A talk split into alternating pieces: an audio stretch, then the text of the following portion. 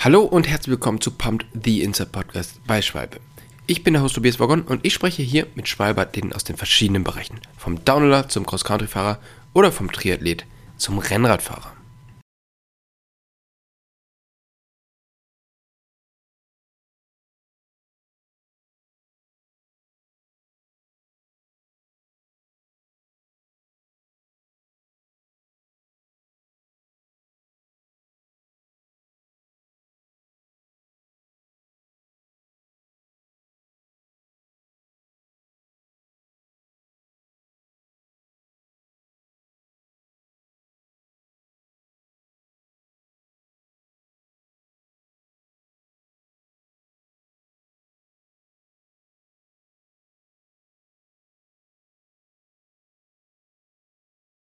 Und heute spreche ich mit Jens Neubert. Er ist bei Canyon für die Triathleten zuständig, begleitet sie auf Rennen oder baut ihnen die Räder auf. Was genau zu seinem Job gehört und warum er schon Erfahrung mit einem ganz speziellen Schwalbeprodukt hat, das erfahrt ihr in dieser Folge von Pumped.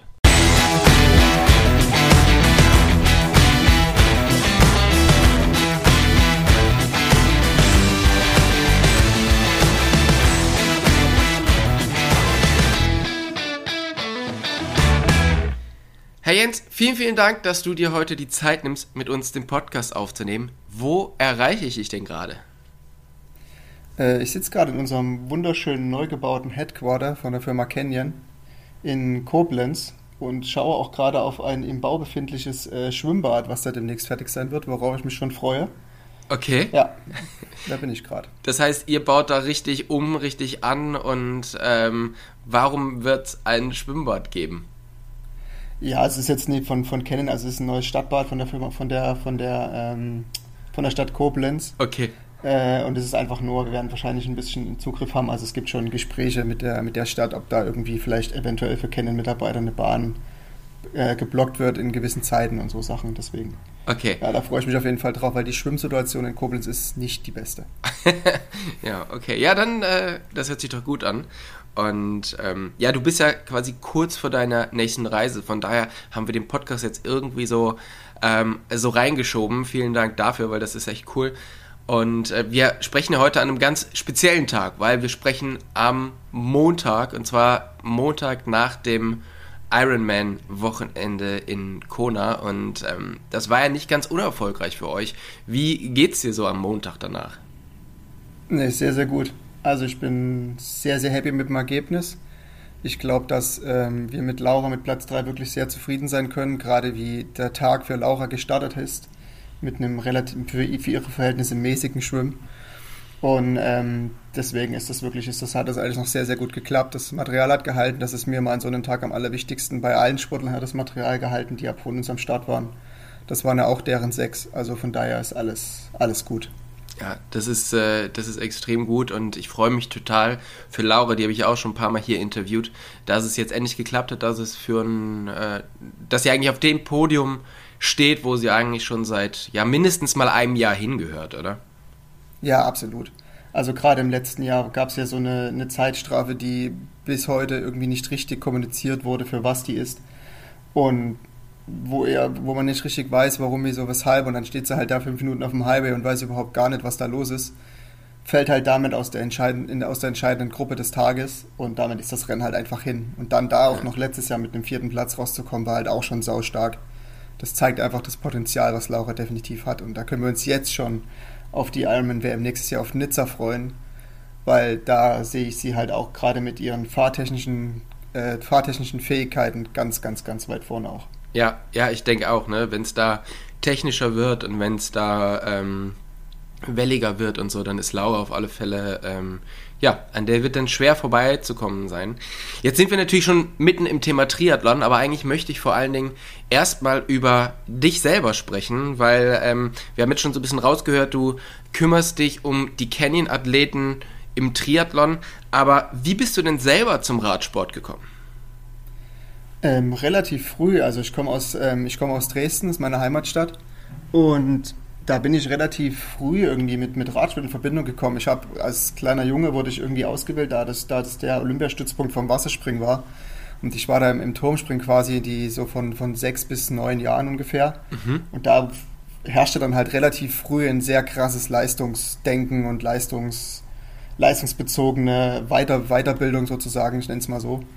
Und da wurde relativ früh ausgefiltert. Und dann habe ich halt einfach nicht mehr ins Roster gepasst. Meine Sprünge, die ich da gemacht habe, waren zu, zu schlecht und die, die, meine Weiterentwicklung war einfach zu schlecht für ja, den Olympiastützpunkt. Und ich meine, damit machen die halt auch richtig, ne, damit verdienen die halt auch ihr, ihr Geld da bei dem, bei dem Stützpunkt. Das kann ich, konnte ich auch zu dem Zeitpunkt halt noch nicht nachvollziehen, war halt super enttäuscht darüber. Ja. Und dann haben wir einfach da im Heim, im äh, ansässigen Verein einfach geschaut, was es noch so gibt. Und dann war relativ früh eigentlich so, sind wir auf Radsport gestoßen und haben gesagt, ah ja, komm, dann gucken wir uns das halt einfach mal an. Ja. Jetzt einfach in einem, Aus, in einem Aushang in der, in der, in der, in der, in der Turnhalle oder in der, in der Sprunghalle hat er da gehangen. Im selben okay. Verein und ja, sagt, gut, okay, damit wir den Verein nicht wechseln, dann schauen wir uns doch mal die Abteilung an. Naja, ja. das, das hat mir ganz gut gefallen, scheinbar. Jetzt im Nachhinein muss man sagen, ein Glück hat das mit dem Springen nicht mehr so geklappt. Ja, Gott sei Dank. Also entweder wäre ich jetzt Olympionike und hätte schon, hätte schon drei Goldmedaillen daheim, weil die deutschen Turmspringer sind ja auch wirklich immer richtig, richtig gut. Ja. Äh, oder ich mache halt, halt das, was ich jetzt halt mache. ja, also ähm, von daher, äh, ich würde sagen, alles ganz, alles ganz gut gelaufen. ähm, ja, absolut. Dann bist du ins Radfahren reingekommen und wie ging es dann für dich weiter? Weil wenn man schon so jung im Leistungssport drin ist, dann geht man danach ja nicht einfach nur zum Spaß Radfahren wahrscheinlich, oder? Naja, also ich habe halt relativ lang dann auch wirklich Radsport betrieben, also bis äh, einschließlich der U23 Jahre, also bis äh, ja von, so waren dann schon am Ende ja, 10, 10, 15 Jahre, denke ich mal. Also ich habe so mit 10 Jahren dann so richtig angefangen mit Radsport und habe das Ganze dann wirklich leistungsmäßig bis äh, ja schon, schon 2023 äh, betrieben. Und also schon eine gute, eine gute Zeit, also schon 12, 13 Jahre richtig, richtig ambitioniert und war auch, eine, war auch nicht so schlecht. So Sprint Royal war so meine, meine Spezialdisziplin. Mhm. Und ja, aller, aller äh, Eric Zabel und Mark Cavendish vielleicht so in die, in die Richtung, das waren damals so ein bisschen die Vorbilder. Ja, und so hat sich das dann halt einfach, einfach entwickelt und dann halt irgendwann klar das Radfahren, dann kann man eigentlich so sagen, um das mal so ein bisschen weiterzuführen. Dann war mir halt immer zu teuer, das Rad immer die Radwerkstatt zu geben. Und dann habe ich irgendwann angefangen, gut, komm, ich, ich gucke mal, ob ich das nicht einfach auch selber alles hier reparieren kann und instand setzen kann. Und enger Austausch auch mit, mit, den, mit den älteren Männerfahrern zu der Zeit schon. Und so hat sich das dann einfach entwickelt und dann, ja, halt Ausbildung gemacht. Und dann irgendwann sollte der Weg zu einem Fahrradhersteller gehen. Und da bin ich jetzt ja. seit über zwölf Jahren. ähm, Ausbildung dann auch als ähm, Radmechaniker oder Genau, also Ausbildung zum, zum Zweiradmechaniker gemacht, äh, Fachrichtung Fahrradtechnik.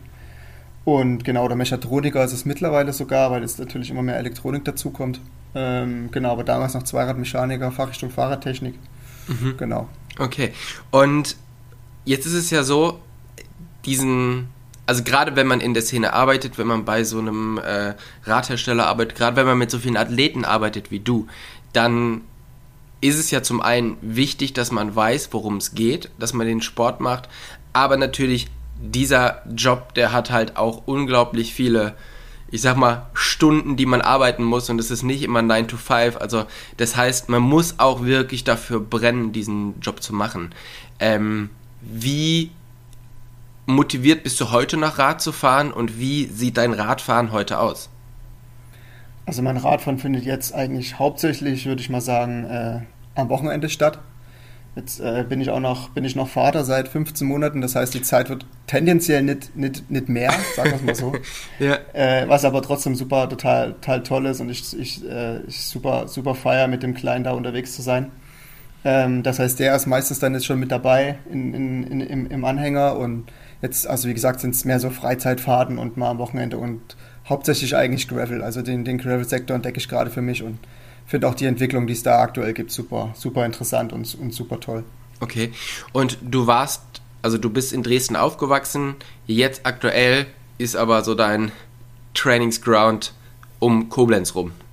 Ja, genau. Also ich, ich bin dann 2000, äh, oh, jetzt muss ich kurz überlegen, 2012 im äh, März habe ich hier angefangen und seitdem lebe ich quasi in Koblenz. Okay. Und es ist ja schon ganz anders wie Dresden. Ähm, was ist schöner zum Radfahren? Boah, schwierig. Ähm, Willst jetzt auch so keinem auf die Füße so treten, viel, ne? Nee, nee, nee, so viel, so viel krass, so viel krass anders finde ich es auch eigentlich gar nicht. Also wir haben hier, wir haben hier einen Fluss, den hat Dresden auch. Wir haben sogar zwei, tendenziell. Wir haben ja die Mosel Ja. und den Rhein, die sich hier treffen. Mhm. Äh, wir haben Weinberge, die gibt es in Dresden auch. Wenn man dann ein Stück rausfährt Richtung Meißen, gibt es auch genug Wein, der da angebaut wird. Mhm. Ähm, wir haben hier einen wunderschönen Stadtwald. Da gibt es die Dresdner Heide, die ist sogar noch einen Tick schöner wie hier. Ja. Also es hält sich wirklich pari pari, muss ich sagen, von, der, Okay. von den Ratgegebenheiten, die es in beiden Städten gibt.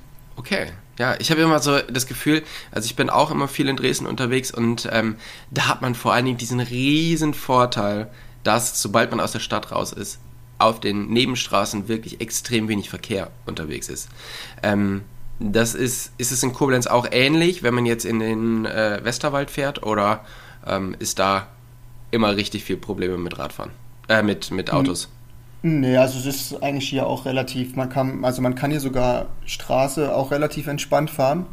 Aber klar, es gibt natürlich auch an den Flüssen die, die Straßen, die, kann, die meidet man am besten, aber da kommt, man kommt ja auch sehr, sehr schnell eigentlich aus der Stadt raus. Also das ist ja auch kein großes Problem. Ja.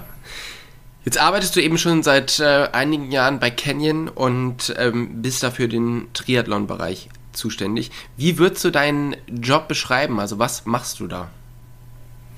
Ja, die, Job, äh, die, die Jobbezeichnung ist ja ähm, Pro-Shop-Manager Triathlon und ich verwalte quasi äh, mit, mit, mit meinem Kollegen, dem, dem Vincent Poltermann zusammen, verwalte ich quasi aktuell die alle Triathleten, die bei Canon unter Vertrag stehen. Das sind deren 18 aktuell. Und mh, für die machen wir quasi im Triathlon-Sektor was relativ Einzigartiges in der Industrie, würde ich sagen. Also ich habe jetzt noch keinen anderen Fahrradhersteller gefunden, der das so macht, wie wir das machen. Äh, es läuft quasi so, dass wir alle Teile von Co-Sponsoren unserer, unserer Athleten quasi sammeln hier in Koblenz und produzieren jedes Rad, was vertraglich vereinbart ist mit den Sportlern selbst und bieten halt auch einen, relativ rund um die Uhr Service beziehungsweise auch einen, einen absoluten Race Support. Ne? Also wir sind bei allen großen Rennen sind wir quasi da mit, äh, mit Ersatzteilen, mit unseren als Mechaniker halt und, und setzen da die Räder in Stand und supporten halt auch in, in gewissen Fällen mit. Ne? Also wir machen auch wie ein bisschen mit, mit Coaching sogar, wenn das, wenn das gebraucht wird, wenn halt aufgrund von weiten Entfernungen, wenn jetzt amerikanische Sportler nach Europa kommen, wenn man sagt, okay, da kann jetzt nicht jede, jeder Trainer und jede Be- Betreuungsperson mitfahren, dann übernehmen wir auch solche, solche Sachen während des Rennens. Also ist wirklich ein kompletter Rundum-Service, so würde ich es mal nennen. Okay, ja, das ist Wahnsinn. Und jetzt ist natürlich die Frage, ich meine, Canyon hat extrem viele Top-Athleten, sowohl im Frauenbereich wie auch im Männerbereich. Auf alle Fälle immer Leute, die wirklich ähm, die Möglichkeit haben, da zu gewinnen. Und warum ist für Canyon Triathlon so ein, so ein großes Ding?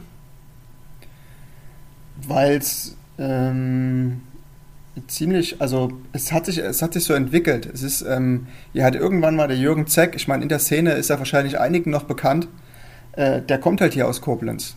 Und Mhm. der war einer der ersten gesponserten Sportler von unserem früheren Geschäftsführer, dem Roman Arnold, der die Firma gegründet hat. Mhm. Und damals hat der Canyon auch noch quasi alles, also nicht nur das Fahrrad, sondern auch noch ähm, teilweise Neoprenanzüge und andere Fahrradmarken oder es war, es war halt ein Radsportgeschäft, also Radsport Arnold Ja. und noch nicht Canyon zu der Zeit. Und damit, und da ist quasi der, der, der Jürgen Zeck schon als, als Sportler da gewesen und es hat sich einfach von dem Tag an immer weiter entwickelt und irgendwann wurde die Prämisse ausgemessen, weil unser, unser Chef auch immer sehr nah gerade in dem, an dem Profisport dran war. Also er will halt unbedingt seinen ersten Torsieg irgendwann feiern. Jetzt haben wir das im Frauenbereich schon, gesch- schon geschafft. Jetzt muss der Männerbereich irgendwann folgen. Und dann war halt irgendwann die, die Prämisse, okay, ich will in jeder Sportart, in jeder Sportart absolute Weltspitze sein mit meinen Produkten. Und er hat einfach, er ist halt, hat halt einfach absolute Leidenschaft für den Profisport. Und deswegen entwickelt sich quasi bei uns, anders wie das vielleicht aktuell bei anderen, bei anderen Fahrradmarken der Fall ist, entwickelt sich jeder Pro-Sportbereich bei uns entwickelt sich gerade weiter. Und das ist total, total krass zu sehen. Also wir haben ja, wir haben ja Top-Downhill-Fahrer, wir haben Top-Gravel-Profis, wir haben Top-Triathleten, wir haben Mathieu van der Poel auf dem, auf dem Rennrad, der für uns rennt, die, die, die Monumente gewinnt, Ja, die Tour-Etappen. Und mit Jasper Philipsen dies Jahr das grüne Trikot bei der Tour gewonnen. Also es ist, Ja. es ist einfach, es hat sich einfach so entwickelt.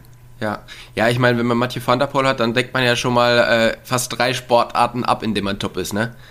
Ja, absolut, absolut. Also beim Mountainbike ist es leider, hat er irgendwie nicht so richtig das Glück gepachtet bei den letzten, bei den letzten großen Rennen, die er da, bei den letzten zwei großen Rennen, wo er am Start war, wenn man sich Olympia anschaut und dies Jahr die WM leider. Ja. Das ist ein bisschen schade, dass, da müssen wir nochmal, müssen wir noch mal gucken, ob er da irgendwie die erste Runde ein bisschen entspannter angeht und ein bisschen mehr konzentriert und nicht, und nicht direkt in der, ab, ab Runde zwei in Führung liegen will, dann, wenn er das noch rauskriegt, dann ist er auch nächstes Jahr für Paris, denke ich, wieder einer. Aber ja, absolut. Also wenn man den halt hat, dann ist es eigentlich, ist, hat man das wirklich gepachtet. Ne? Das Einzige, was wirklich im Männerbereich noch fehlt, und das, das merkt man auch bei der ganzen Herangehensweise. Also irgendwann muss es einen Torsieg geben im Männerbereich. Ja, da bin ich, äh, bin ich wirklich gespannt. Ähm, jetzt ist natürlich die Frage, ihr seid die einzigen, die so ein, ähm, ja, so ein System haben, wie du es gerade beschrieben hast im Triathlon-Bereich, also dass ihr euch da so super professionell um die Athleten kümmert, um die Bikes der Athleten. Jetzt ist die Frage, habt ihr dieses System, weil ihr so viele Athleten habt oder habt ihr so viele Athleten, weil ihr dieses System habt? Weil das ist natürlich auch für einen Athlet ähm, extrem reizvoll, in so ein ausgebautes System zu kommen, oder? Ja, es ist, ich denke, ähm, ich denke, es hält sich die Schere. Also es ist, ähm, ja, das System, es ist halt schon, ja, wie sagt man, wie sagt man das? Es ist halt schon, es ist halt schon einzigartig. Also es ist jetzt, ich habe jetzt mit, mitbekommen mittlerweile mit, ich habe jetzt schon letztes Jahr in Hawaii und denke da auch dieses Jahr, also der Cube hat mittlerweile für Lucy Charles auch schon jemanden immer dabei, aber das ist halt schon, dann wird es schon langsam eng. Also von Cervelo für eine Anna Haug zum Beispiel sehe ich keinen und so. Und das ist halt, also wir, uns fällt es halt leicht, wenn wir jetzt einen Sportler ins Auge gefasst haben, wo wir sagen, der ist interessant für uns, möge es für die Zukunft sein oder möge es schon gestandene Profis sein, wie letztes Jahr zum Beispiel Chase Sedaro, die wir dann über den Winter quasi zu uns geholt haben, äh, die halt als Weltmeisterin zu uns kam. Es war halt relativ, die Gespräche fielen relativ leicht, wenn man ihr halt zeigt, dass, wenn man den ersten Eröffnungscall hat, halt fünf Leute sitzen, die sich im Triathlon-Bereich um sie kümmern wollen, im Gegensatz zu BMC, wo sie halt Teile in Einzel, in, äh, wo sie halt ihr Rad in Einzelteilen geschickt bekommt. Das ist halt einfach ein Unterschied. Ja. Der, ich denke, der zeichnet uns aus. Und deswegen ist es auch relativ, relativ einfach, Sportler zu bekommen. Und unsere Sportler schätzen aber auch genau das halt extrem. Ja, ja, das kann ich mir, äh, kann ich mir gut vorstellen. Und ich meine, wir gehen ja auch gleich nochmal so ein bisschen ähm, darauf ein, was die Sportler für Bedürfnisse haben. Aber erzähl doch mal bitte kurz, welche Athleten betreust du denn bei euch? Äh, ich betreue jetzt den kürzlich, ähm, kürzlich zurückgetretenen Jan Frodeno. Der wird von uns immer noch aber als Markenambassador tätig sein die nächsten Jahre. Also mit, dem, mit ihm werde ich immer noch zu tun haben. Äh, dann den Patrick Lange, den äh, Daniel Backegaard, der sehr fährt ja auch auf Schwalbe-Material. Mhm. Den, äh, wen haben wir denn noch? Oh wow, es sind wirklich viele. Ja. Äh, dann noch den, äh, den Mikano zum Beispiel, den Hayden Wild den für die, für die Kurzdistanz, den, den Kaspar Stornes für die Kurzdistanz haben wir dann noch, dann haben wir noch ein DTU-Nachwuchsprojekt. Äh, und dann natürlich die, die, die, die, unsere Topfrauen, die Chelsea Sedero, Laura Philipp, Daniela Pleimehl, Sarah Crowley, Imogen Simmons. Also das sind so die, die größten Namen, denke ich, im Triathlon, die wir so aktuell unter Vertrag haben. Das heißt, dir geht jetzt auch die Arbeit nicht so schnell aus und es ist immer ein Rad irgendwie aufzubauen und äh, Sachen zu organisieren, oder? Ja, es ist immer, es ist immer was zu tun. Also aktuell sitze ich, sitze ich mit Hochdruck da dran, ähm, die nächste Saison schon vorzubereiten, weil da die jetzt ja wirklich nur am Mittwoch das letzte Rennen habe, äh, also zum letzten Rennen unterwegs bin, in den Ironman Portugal. Mhm. Und dann ist halt wirklich so, dass ähm, ich aktuell quasi die großen Ordern mache, also Shimano-Order, eine Continental-Order. Ne? Bei, der, bei der Konkurrenz haben wir natürlich auch ein paar, ein paar Sportler auf, dem, Pro- auf, dem, auf, auf, den, auf den Produkten. Mhm. Dann werde ich demnächst wieder mit dem Sebastian Breuer über die Order von Schwalbe zum Beispiel drüber gehen und SRAM-Teile und ja, wie das halt, wir sammeln halt alles zusammen und müssen halt auch einfach schauen, dass, ähm, dass wir, dass wir den, äh, ja, dass wir halt da alles zusammen, zusammen haben jetzt für den, für den Winter, um dann halt, um dann halt über den, über den Winter die, die ganzen, die ganzen Räder halt und die ganzen Vertragsräder halt zu produzieren.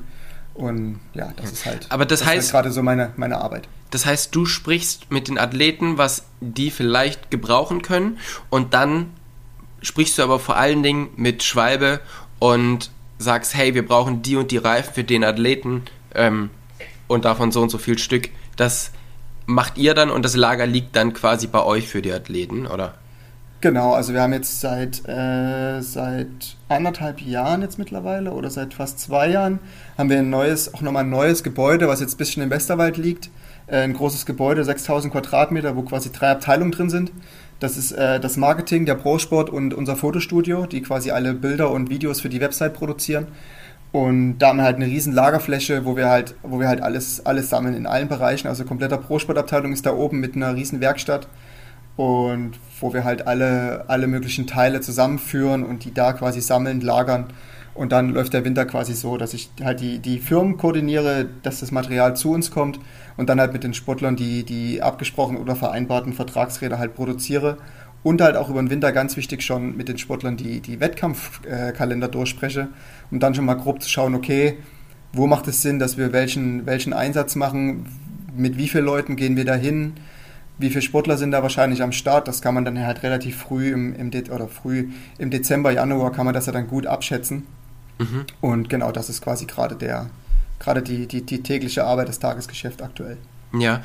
Und warum, ich meine, du, du kommst dann halt aus dem Rennradleistungssport selber, warum ähm, hat es dich dann trotzdem in den Triathlon verschlagen, beziehungsweise was reizt dich am Triathlon so sehr?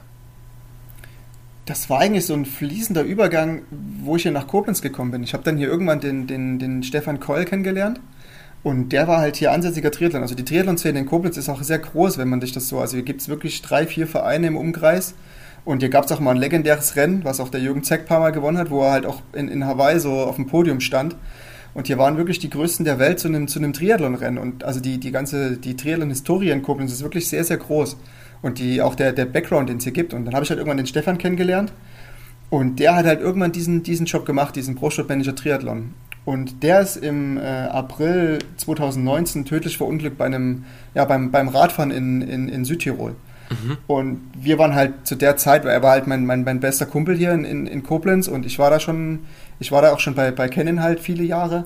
Und er hat halt ein Jahr nach mir angefangen, also wir waren halt super dick, ne, haben immer halt auch mal zusammen Rad gefahren und er hat mich dann halt irgendwann mal so zum Schwimmen mitgenommen und dann haben wir mal, habe ich halt dann irgendwann so, war das ein fließender Übergang, wo ich gesagt habe, okay, so Radfahren, hier so jetzt Angliederung nochmal zu einem Radteam zu finden, wird schwierig. Und dann hat er gesagt, ach komm, probier doch einfach mal Triathlon. Das, ich glaube, du könntest das. Du kannst gut Radfahren, das ist schon mal eine gute Voraussetzung. Das heißt, du hast gute Grundfitness, dann kriegt man auch das Laufen irgendwie hin. Ja, und dann hat sich das so entwickelt, habe ich mitgenommen. Ich war irgendwie ein Talent im Schwimmen. Oder scheine ich zu sein. Also das fällt mir super leicht im Vergleich zu vielen anderen Triathleten. Und war halt dann auch schnell bei so Doof-Triathlons relativ schnell auch vorn dabei, weil ich halt ganz vorn mit aus dem Wasser kam, konnte halt brutal Rad fahren und dann musste ich halt irgendwie das Laufen hinter mich bringen. Und ja, so hat sich das einfach, so hat sich das einfach entwickelt und so habe ich halt die Leidenschaft dafür entdeckt. Dann habe ich irgendwann angefangen mit ihm eine Hawaii-Party zu schmeißen, bis er dann halt selber immer dahin gefahren ist, weil er selber am, also Langdistanz-Triathlet war mit seiner Frau zusammen. Ja, und so hat sich das entwickelt. Dann war ich irgendwann in der Eventabteilung, äh, war ich dann selber mal auf der Insel, habe den, hab den Spirit gespürt. Ja, und dann, wenn du einmal da warst, dann bist du, bist du gepackt. Und dann gibt es eigentlich nur, gibt's nur dieses, dieses eine Rennen im Triathlon. Das muss man leider einfach so sagen. Das ist einfach so. Das ist im Triathlon gibt es Kona und dann wird es schwer, was, was Vergleichbares zu finden. Okay, ja, da, ich finde es immer spannend, weil ich sage mal so, mit Triathlon haben ja dann in der breiten Masse doch relativ wenig Leute was zu tun und trotzdem haben am Wochenende ähm, super viele Leute vor der ARD, ich glaube ARD wurde es übertragen, ne, gesessen und mhm. äh, haben bis mitten in die Nacht irgendwie einen Triathlon geschaut und das finde ich schon spannend, dass das halt irgendwie, ja, so zieht. Also das ist ja genau das, was du sagst, ne? Ähm, es hat irgendwie eine, eine große Faszination, auch wenn man mit dem Sport selber gar nicht so viel zu tun hat. Ja, ich glaube, die Faszination kommt auch wirklich daran, dass man, wenn man sich große Ironman-Rennen anschaut, also zum Beispiel jetzt hier in Frankfurt, was ja hier nicht weit von Koblenz weg ist, oder halt wirklich in Hawaii, muss man sich halt überlegen, dass man denselben, dieselbe Strecke am selben Tag zu im Prinzip der identischen Uhrzeit mit den absoluten Top-Stars in diesem Sport, die damit viel, viel Geld verdienen oder ihr Lebensunterhalt verdienen, man macht das einfach zusammen. Also es ist mhm. einfach die, die Community, es ist wirklich so ein, so ein Familiengefühl, weil man, also so, es ist so, man macht einfach, man macht einfach das zusammen mit den absoluten Topstars. Man sieht die auf der Strecke und man hat dieses, ne, also den selben Kurs, die identisch wie Profis. Das ist halt in, in anderen Sportbereichen überhaupt gar nicht möglich. Also man kann halt nicht sagen, oh, ich fahre jetzt einfach dem, dem Tortross ich fahre jetzt einfach hinten mit. So, das funktioniert halt einfach nicht, weil es geht halt nie, weil es ist halt abgesperrt und man kommt halt nie auf die Strecke. Man kann vielleicht vorher und nachher, aber währenddessen, das gibt, ist halt einzigartig im Triathlon. Ja. Gibt es jetzt noch, neuerdings, deswegen hat es, glaube ich, diese Faszination im Gravel-Bereich. Das ist ein ähnliches Prinzip, glaube ich. Ja, genau. es gab es ja auch eine ganze Zeit im Enduro, was ich dann gemacht habe. Und ähm, da konnte halt dann auch jeder mit den Profis mitfahren. Aber da wurde es dann leider dann doch irgendwie jetzt durch die Weltserie und durch das Ganze ähm, abgeschafft. Und ich hoffe, dass es im, äh, im Gravel-Bereich nicht auch so passiert. Weil klar, irgendwann ähm, sind halt auch die ganzen Startplätze voll, ne? Mit, mit Athleten, umso mehr Athleten das werden. Und da hat natürlich Triathlon auch so eine Sonderstellung, dass die, dass da sehr, sehr viele Leute auf diese Strecken passen. Ja, genau. Also es ist halt, das ist halt einfach der Punkt. Und wie gesagt, es ist auch das, es ist so ein bisschen, also in, in, in, in Triathlet Dama bei uns war der Nils Frommer, der hat mal, der hat mal in dem, in dem Podcast gesagt, es ist, es ist so ein bisschen Fluch und Segen zugleich.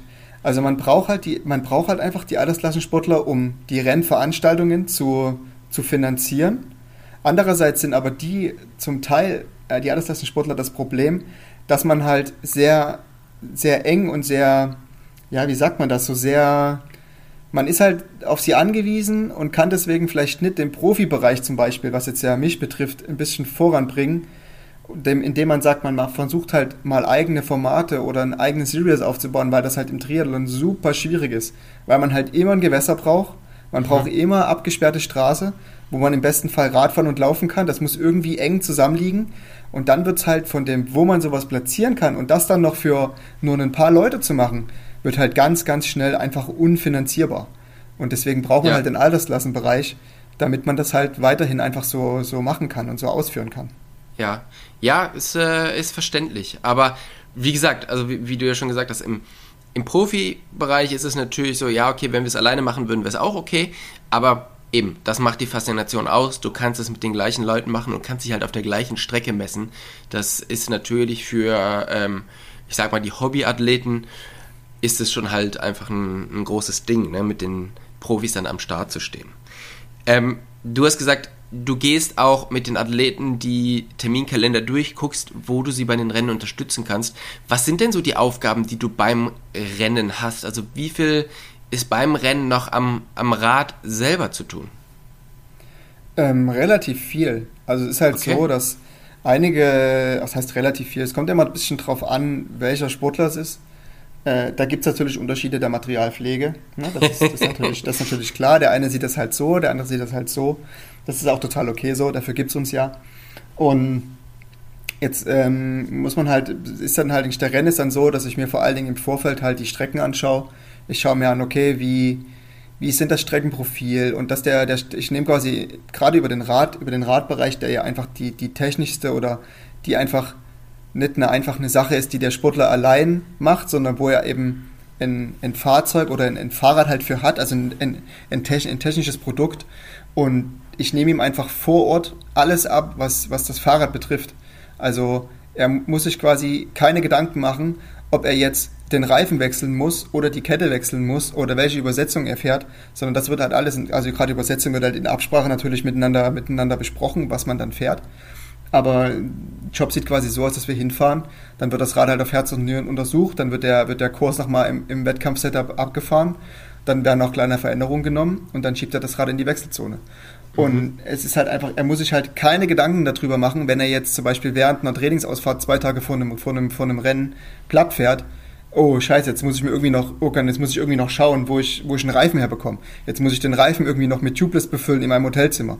Ja. Sondern die Sauerei habe, habe halt ich in meinem Hotelzimmer. Ich habe halt den Stress damit. Und er hat, kann sich ganz, ganz allein darauf konzentrieren, seinen Sport auszuüben und da seine bestmögliche Performance zu bringen.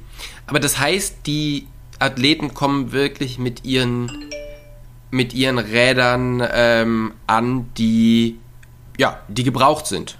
Und nicht mit neuen beziehungsweise Rädern, die jetzt gerade frisch geserviced von euch kommen.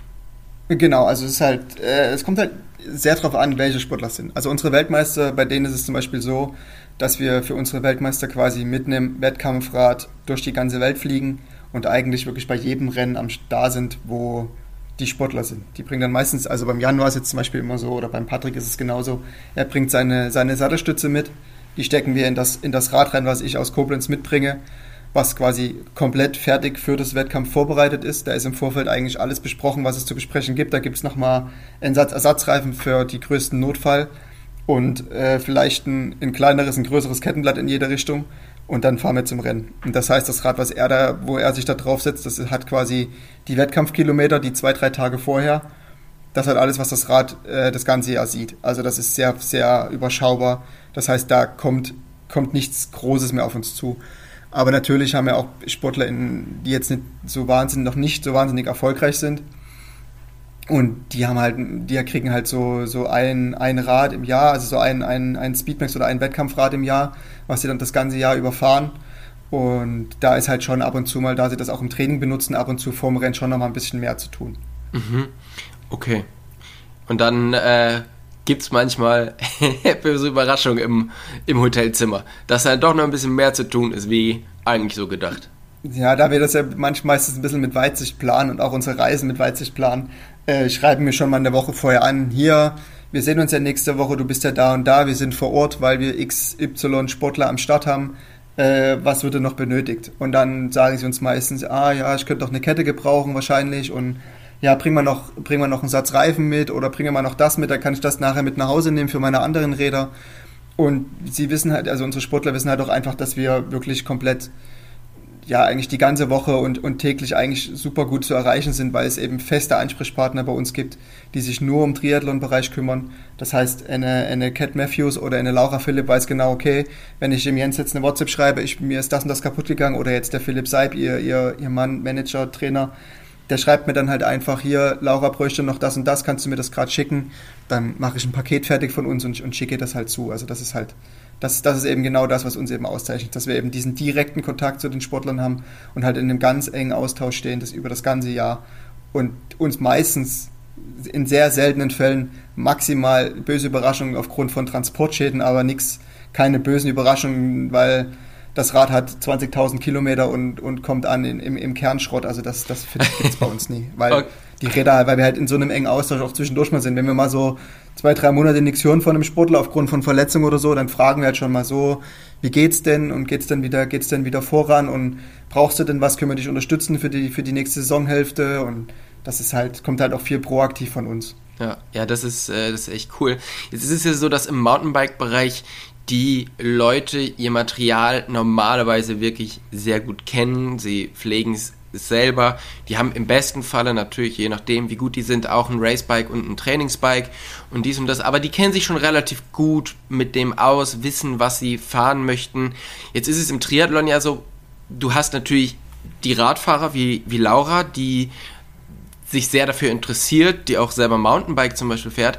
Ähm, aber du hast natürlich auch Athleten, die eher vom Schwimmen kommen, die eher vom Laufen kommen. Wie sehr kennen die sich mit der Technik aus und wie sehr musst du dann da unterstützen und beraten?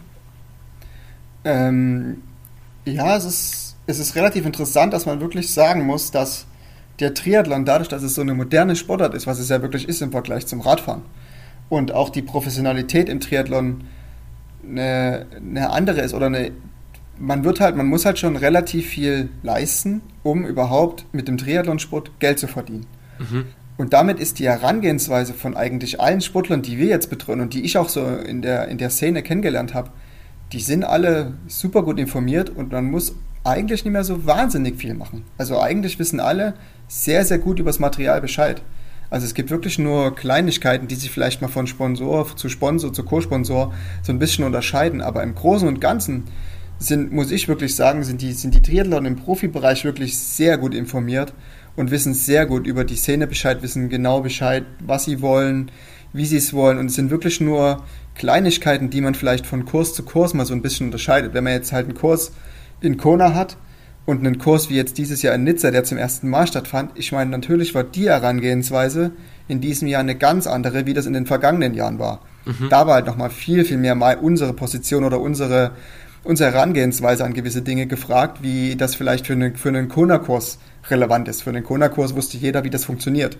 Ja. Aber in Nizza wusste das halt keiner. Und jetzt auch im Vorfeld, wenn ich jetzt, ähm, jetzt am Mittwoch mit für, für Patrick Lange nochmal nach Portugal reise für den Ironman, ich habe mir jetzt halt den Kurs schon angeschaut.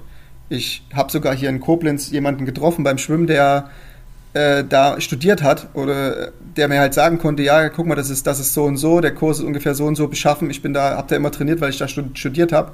Und das sind halt Informationen, die konnte ich halt direkt mitnehmen. Und ich weiß halt eigentlich genau jetzt schon, wie das Rad aussehen wird und wusste das halt vor zwei Wochen schon. Hm. Weil ich eben auch dann ne, die, die eigenen Webseiten oder verschiedene Seiten mir halt anschaue und gucke halt Kurs, okay, wie sieht das aus, gucke mir Satellitenbilder an und bereite das halt einfach bestmöglich halt vor, sodass der Sportler halt wirklich einfach, er kommt hin und kann sich einfach blind drauf verlassen, okay, das wird alles passen und dann wird wirklich nur noch Kleinigkeiten besprochen. Hm. Aber was sind so Sachen, die man zum Beispiel ähm, die man so wechselt, je nachdem, was es für eine Strecke und wie so das Steck, die Streckenanforderung ist? Äh, Im größten Teil eigentlich Übersetzung. Also die, die grundsätzlichen Übersetzungen, das, das, das Setup davon ist eigentlich so die, die größte Sache, die man jetzt noch ändert. Die ist natürlich von einem, von einem Kurs wie Kona zu einem Vergleich zu Nizza relativ, relativ anders. Ja. Klar, man schaut auch mit und dem Reifenmaterial, wie ist die Strecke beschaffen. Sag ruhig.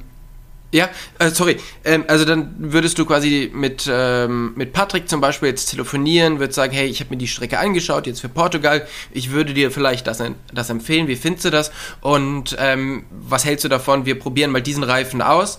Ähm, könnte ich mir gut vorstellen, dass der gut funktioniert, oder?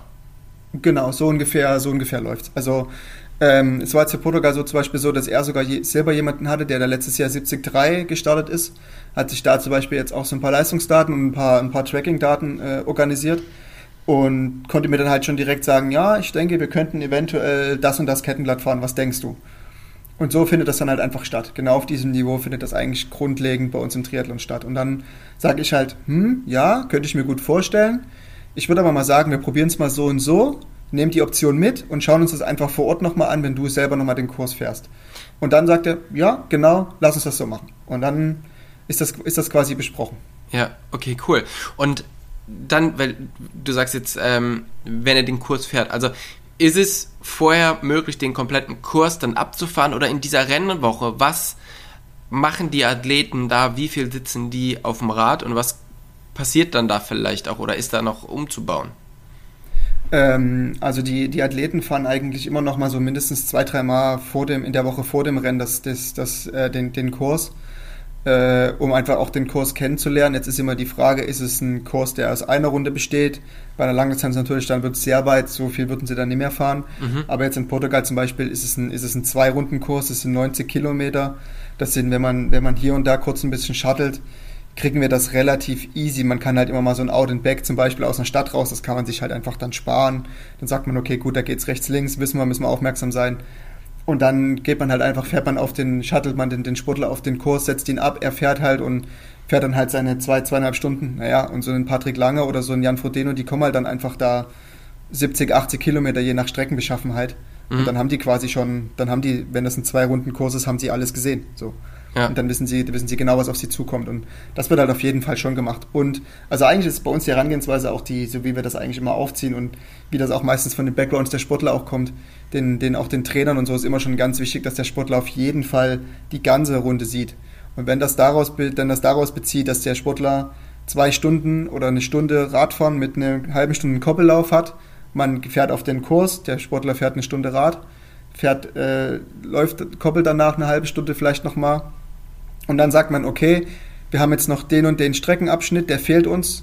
Rein ins Auto, Verpflegung ist dabei, äh, was vielleicht zum Umziehen ist dabei. Okay, den Rest fahren wir uns gucken, schauen wir uns einfach mit dem Auto an. Und okay. das ist halt auf jeden Fall gesetzt und deswegen schätzen ist halt auch sind wir auch glaube ich relativ gut im Triathlon, weil wir eben genau das auch alles mit mit betreuen und alles mitmachen, wenn wir mit unseren Sportlern auf, auf Wettkampfveranstaltungen im Triathlon sind. Mhm. Ja, das klingt echt äh, klingt echt sehr, sehr cool und sehr, sehr spannend. Ähm, und ist halt auch wahrscheinlich für dich mega, dass du da so einbezogen wirst oder dass du halt einen Job gefunden hast, wo du wirklich auch einfach die Expertise, die du dir natürlich über deinen eigenen Profisport angeeignet hast, da so weitergeben kannst. Oder? Das ist, äh, kann ich mir vorstellen, dass das ein sehr schönes Gefühl ist dann auch. Ja, absolut. Und vor allen Dingen kann man, gibt man dem Sportler halt eine extreme Sicherheit. Ne? Also wenn ein Sportler von, von, von Canon im Triathlon halt irgendwann an die Startlinie geht, äh, auf jeden Fall im, in, in, in, in dem Top-Bereich, dann, dann weißt du auf jeden Fall, okay, das Rennen ist so vorbereitet, dass ich mir hier über nichts Gedanken machen muss. Ich habe keine Seiteneinflüsse, die ich irgendwie nicht beeinflusst habe oder die nicht irgendwie beeinflusst wurden. Und ich kann mich zu 100% auf, gerade im, im Fahrradbereich, auf die, auf die Jungs von Canyon verlassen. Und das Material ist so vorbereitet und alles ist so vorbereitet, dass ich einfach mich auf meine Leistung konzentrieren kann und wenn ich die bringe, dann wird das, das beste Ergebnis bei rauskommen. Und das ist halt das A und O. Ja, ja, sehr cool. Ähm, jetzt war ja gerade in Nizza, das war das erste Mal, ne, das war gar nicht das erste Mal, sondern das zweite Mal, ähm, dass die Herren-WM eben nicht in, in Kona stattgefunden hat, sondern woanders. Dieses Jahr war es Nizza, davor war es St. George, das war aber nochmal ein bisschen eine andere Situation. Ähm, Nizza war jetzt speziell, weil es gab eine komplett andere Strecke zu, zu Kona. Also sie war relativ bergig. Es, man hat schon sehr viel im, im Radfahren gewonnen oder verloren. Und was auch für Schwalbe und für Canyon speziell war, dass ähm, Patrick Lange das erste Mal einen ganz neuen Reifen von, von Schwalbe gefahren ist, den Aerotan Tire. Ähm, wie, also erklär mal kurz, was ist das Spezielle an diesem Reifen und wie ist die Herangehensweise, dass man so ein Produkt dann mit auf so ein wichtiges Rennen nimmt? Ähm, also das, das, das, das Produkt ist, also man muss halt einfach sagen, in der Vergangenheit war das halt auch schon immer so, also gerade mit Schwalbe, das muss man wirklich hervorheben, war es auch in der Vergangenheit so, seitdem ich den Job mache, dass der Austausch extrem eng war, gerade im Reifenbereich, der ja super wichtig ist, weil man im Triathlon, das muss man vielleicht auch nochmal erklären, ist es ja einfach so, dass keine Hilfe von außen angenommen werden darf. Das heißt, es gibt keinen Materialsupport, der hinter irgendwelchen Gruppen oder hinter einzelnen Fahrern mit Ersatzlaufrädern zum Beispiel fährt. Mhm. Und wenn die einen Platten haben, halten sie halt an, kriegen ein neues Laufrad und fahren weiter. Das gibt es im Triathlon nie. Das heißt, der Sportler ist quasi selber dafür verantwortlich, wenn er einen Platten hat, diesen zu reparieren. Also, im Endeffekt, das Beste ist, man hat keinen Platten. ja.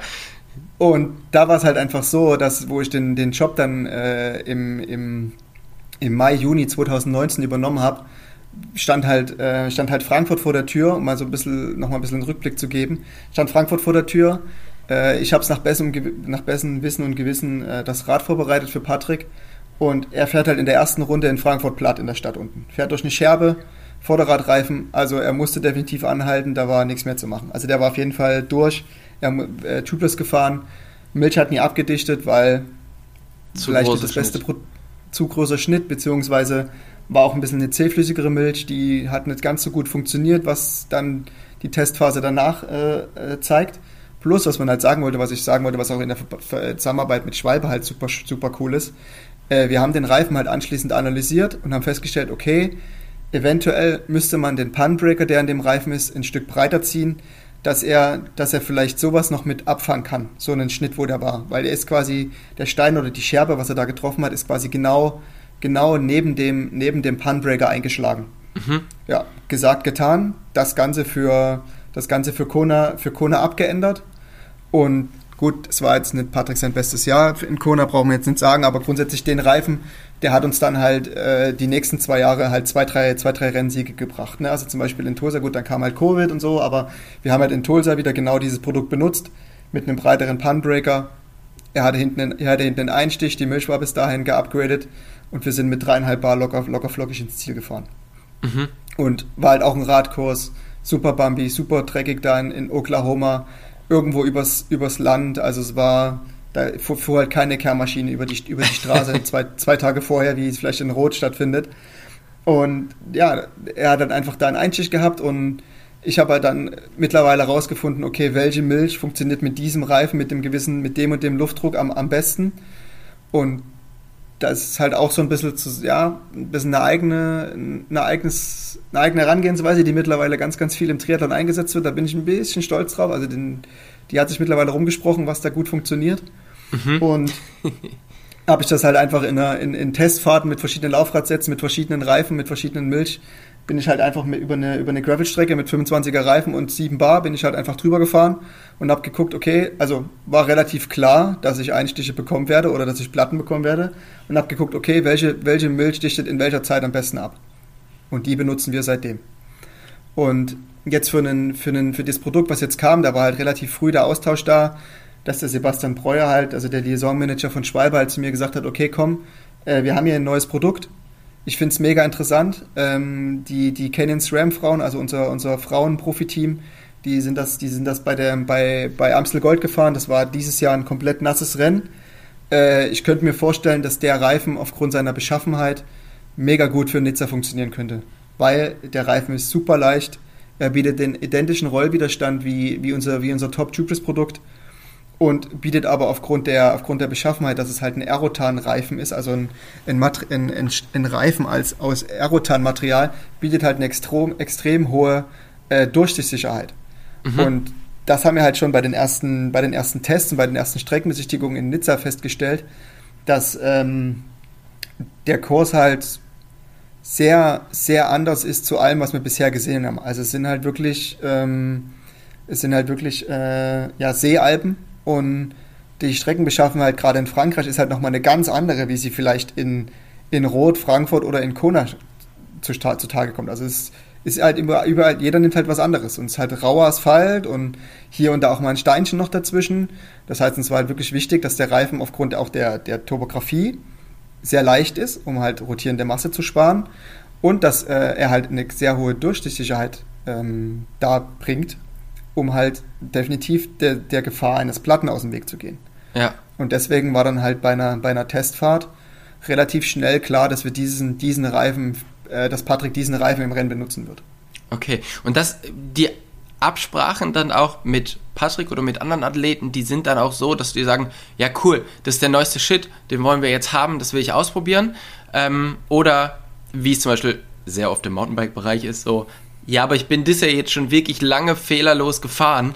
Ähm, es gibt zwar was Neues, aber ich würde trotzdem gerne auf das alte, ähm, auf das alte Produkt zurückgreifen, weil man weiß ja nie.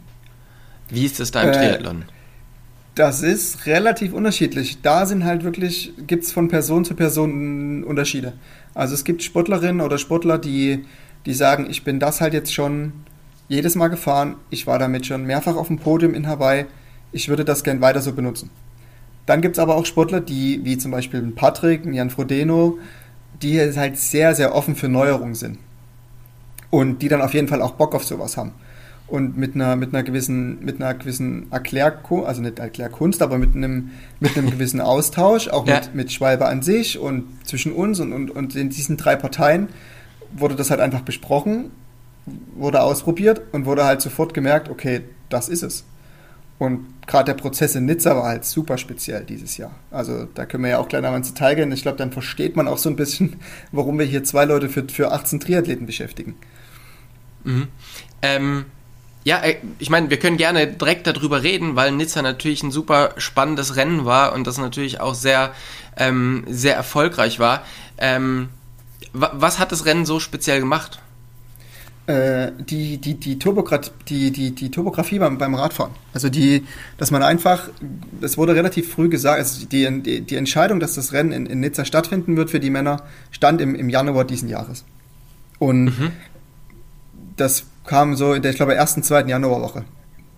So, jetzt es, kannst du gerne also, raten, wann, was, was du glaubst, wann die erste Testfahrt von, von einem, von einem Canyon-Sportler von oder von zwei Canyon-Sportlern auf dem, auf dem Rennkurs, wann die, wann die erste Testfahrt war?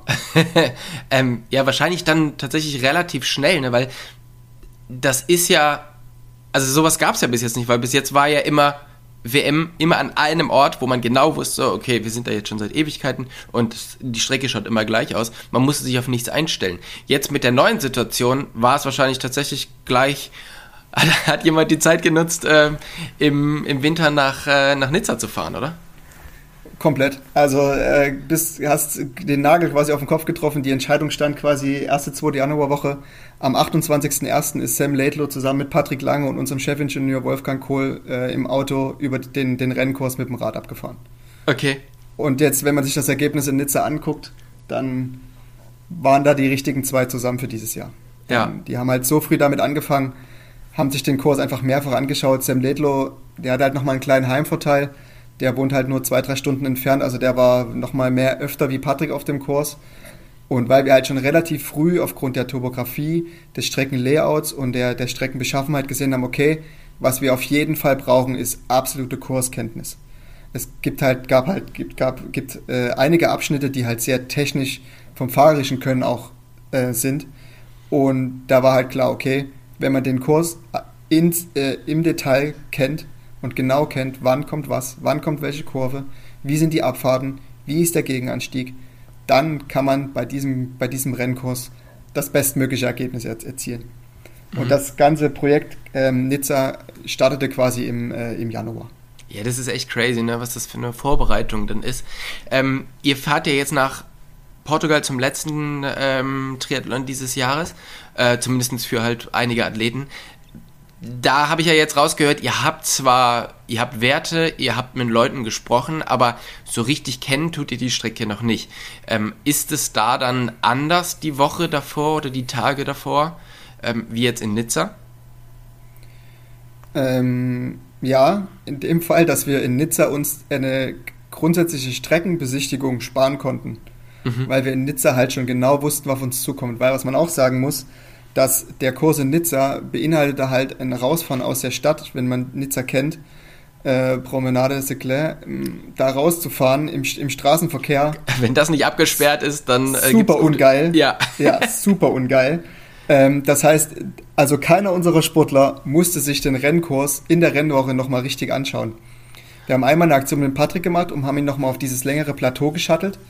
Das war's aber auch. Also Jan ist, äh, Jan ist nicht mehr viel gefahren. Sam ist den Rennkurs überhaupt gar nicht mehr gefahren. Der ist nur noch Roller gefahren in der Rennwoche. Noch einmal ganz kurz draußen, um wirklich das finale Setup nochmal kurz eingefahren zu sein oder nochmal gesagt haben, okay, passt. Aber ansonsten konnten wir uns die Streckenbesichtigung halt sparen. Ja. In Nizza. Das ist in Portugal jetzt halt anders. In Portugal müssen wir uns damit die Strecke nicht genau kennen, auf jeden Fall die Strecke nochmal anschauen.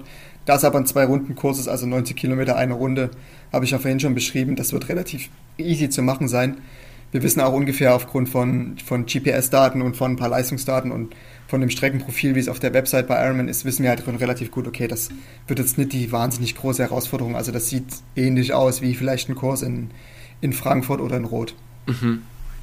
Okay, und dann geht es halt wirklich darum, das nochmal so ein bisschen zu, zu lernen. Und ähm, ist es dann auch so, dass man sich vielleicht nochmal GoPro-Material anguckt vor dem Rennen, dass man noch weiß, ah, okay, diese Kurve ist irgendwie dann doch so, so scharf oder hier kann ich so reinfahren? Oder ist es dann wirklich mit einer einmal befahren so im Kopf drin, dass es eigentlich funktioniert? Ähm, also in Nizza war es jetzt zum Beispiel so, dass wir, wir haben also im Januar die, die ganze, das ganze Projekt gestartet was auf jeden Fall hieß, das Rennen zu gewinnen. Und das haben wir halt, das haben wir zum Glück geschafft. Mhm. Und es gab aber auch darüber hinaus, gab es quasi noch ein, noch ein Camp, wo wir quasi alle unsere Männersportler eingeladen haben, die da am Start sind, äh, eine ganze Woche da unten mit uns Zeit zu verbringen. Das war die Woche nach Rot. Und da nochmal den Kurs auf Herz und Nieren zu testen. Da war quasi dann zu dem Zeitpunkt, Patrick hatte leider eine andere Verpflichtung, der war dann später mit mir nochmal allein da. Ähm, und wir haben quasi in der, in dem, in dem Ride Camp, in der Ride Camp Woche haben wir quasi äh, GoPro-Aufnahmen gemacht von, ähm, sind quasi selber mit dem, also der, der, der Vincent Poldermann, mein, mein Kollege, ist quasi zu der Zeit ähm, selber mit dem, mit einer, mit einer GoPro um, den, um die Brust, weil er selber auch ein sehr, sehr technisch versierter äh, Abfahrer ist, mit schon relativ flotten, flotten Geschwindigkeiten den, den, die Abfahrten runtergefahren, hat GoPro-Aufnahmen gemacht und die haben wir quasi im, im Vorfeld für Nizza dann nochmal jedem Sportler zur Verfügung gestellt, dass er quasi in der Rennwoche sich nochmal das in Erinnerung rufen konnte, nochmal genau die Abfahrt quasi gesehen hat im Detail. Und ja, genau, also das, das machen wir jetzt für Portugal, gehe ich mal von aus, so wie das ausschaut, nicht, nicht brauchen, aber falls irgendwann mal wieder so eine Herausforderung kommt, würden wir es, denke ich, wieder ähnlich, ähnlich machen. Ja, ja, wenn man dann auf der Rolle sitzt, äh, dann hat man ja auch ein bisschen Zeit, sich das nochmal alles anzugucken, ne? Und das genau, hilft dann genau. halt wahrscheinlich schon. Und wenn es auch absolut. nur für die Sicherheit ist. Ähm, absolut, absolut ich will dir jetzt gar nicht viel mehr, äh, viel mehr Zeit rauben, weil du hast viel zu tun. Du musst das nächste Rennen vorbereiten. Es hat mich aber extrem gefreut, mit dir den Podcast zu machen. Ich hoffe, wir hören uns mal wieder, weil du hast sicherlich noch einige coole Geschichten zu erzählen. Und für mich ist das immer total spannend, mal in eine Sportart einzutauchen, mit der ich gar nicht so viel zu tun habe. Von daher äh, hat es mir großen Spaß gemacht und äh, vielen, vielen Dank für deine Zeit. Ja, gerne. Mich hat es auch gefreut und ich hoffe, wir hören uns mal wieder und hoffen wir auf ein erfolgreiches Rennen in, äh, am Sonntag für unsere, für unsere, beiden, für unsere beiden Firmen äh, und für, für Patrick. Und dann haben wir eine gute Saison hingelegt und dann geht es in die nächste. auf alle Fälle. Ey. Vielen, vielen Dank und bis bald. Tschüss. Tschüss.